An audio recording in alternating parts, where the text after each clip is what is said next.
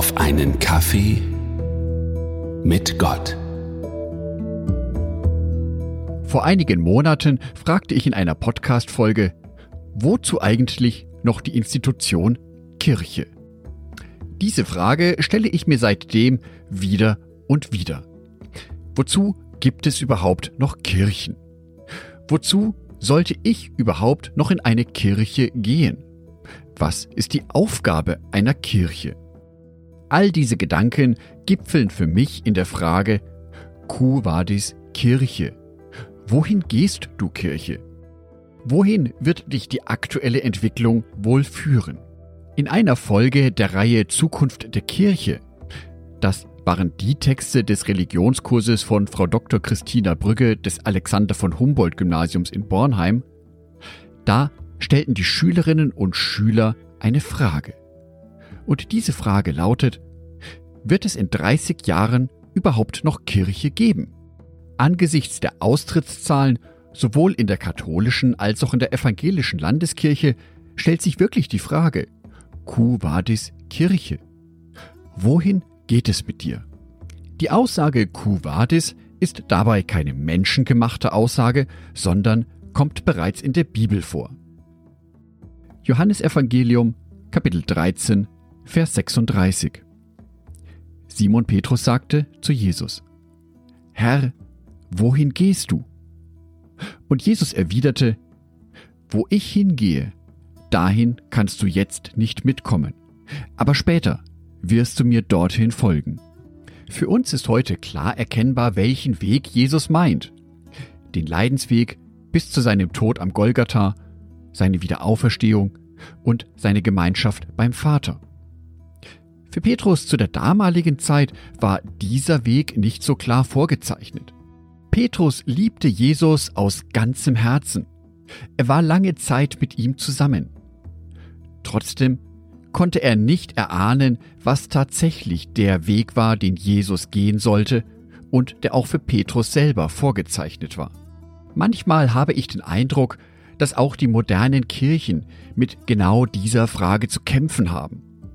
Wie geht es eigentlich weiter für uns? Wie orientieren wir uns in dieser sich so rapide und schnell verändernden Welt? Es steht eben doch nicht jeder Handgriff in der Bibel beschrieben. Während ich diese Folge vorbereite, fällt mir auf Instagram ein Zitat von Papst Franziskus auf. In seiner Grundsatzpredigt zum Bibelsonntag erläuterte der Papst im Petersdom, es darf nicht passieren, dass wir einen Gott mit einem weiten Herzen verkünden und eine Kirche mit engem Herzen sind. Dieser Satz macht mich nachdenklich. Ist Kirche heutzutage wirklich eine Kirche mit weitem Herzen? Eine Kirche, die für Menschen da ist, die Menschen liebt und so annimmt, wie sie sind? Oder ist Kirche nicht manchmal auch der Ort, an dem Menschen ausgeschlossen werden? Wie verhält sich Kirche zu den Randgruppen der Gesellschaft? Wie verhält sich Kirche zu den Personen und Menschen, die so gar nicht ticken, wie es eine Kirchentheologik vorsieht? Wie gehen wir als Kirche mit Menschen um, die eben nicht in mein Weltbild hineinpassen? Versuchen wir, unsere eigenen Regeln über sie drüber zu stülpen? Oder begegnen wir diesen Menschen mit Liebe? Das ist natürlich schwierig für den einzelnen Gläubigen, weil es ihn oder sie vor persönliche Grenzen stellt. Einen Hinweis, wie es dennoch klappen könnte, den erhalten wir von Dietrich Bonhoeffer. Der sagte in einem Zitat, Die Kirche ist nur Kirche, wenn sie für andere da ist. Sie muss an den weltlichen Aufgaben des menschlichen Gemeinschaftslebens teilnehmen, nicht herrschend, sondern helfend und dienend. Dies bedeutet für mich persönlich, dass eine Kirchengemeinde sich eben nicht nur um den kircheninternen Einteilungsplan kümmert, sondern auch ein Team hat, Gemeindeglieder hat, die aktiv nach außen gehen, die aktiv dabei sind, diese Gesellschaft ein klein wenig besser zu machen. Dadurch werden bestimmt nicht gleich die großen Austrittswellen abebben, aber Vielleicht wird dadurch Kirche wieder als Kirche wahrgenommen. Vielleicht wird dadurch wieder Kirche als eine liebende Institution wahrgenommen. Ich wünsche dir einen fest verwurzelten Glauben in unserem gemeinsamen Herrn Jesus Christus. Ich wünsche dir, dass dein Ziel in deinem Leben fest vor Augen ist. Und ich wünsche dir Liebe für deine Mitmenschen, einen Blick für ihre Nöte, ein offenes Ohr für das, was sie zu sagen haben.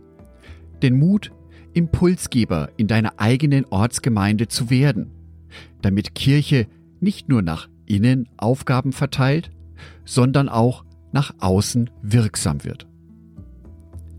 Angedacht von Jörg Martin Donath.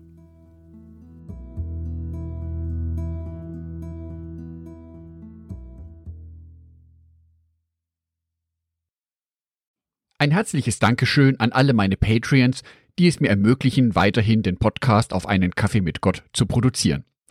Herzlichen Dank an Sonitschka und an Andreas Pfeiffer. Auf Patreon kannst du mich bereits mit einem Euro monatlich unterstützen. Oder du lässt mir ein paar Sterne da. Das sagt dem Algorithmus nämlich, dass dies ein guter Podcast ist und wird so mehr Menschen angezeigt. Vielen Dank schon vorab.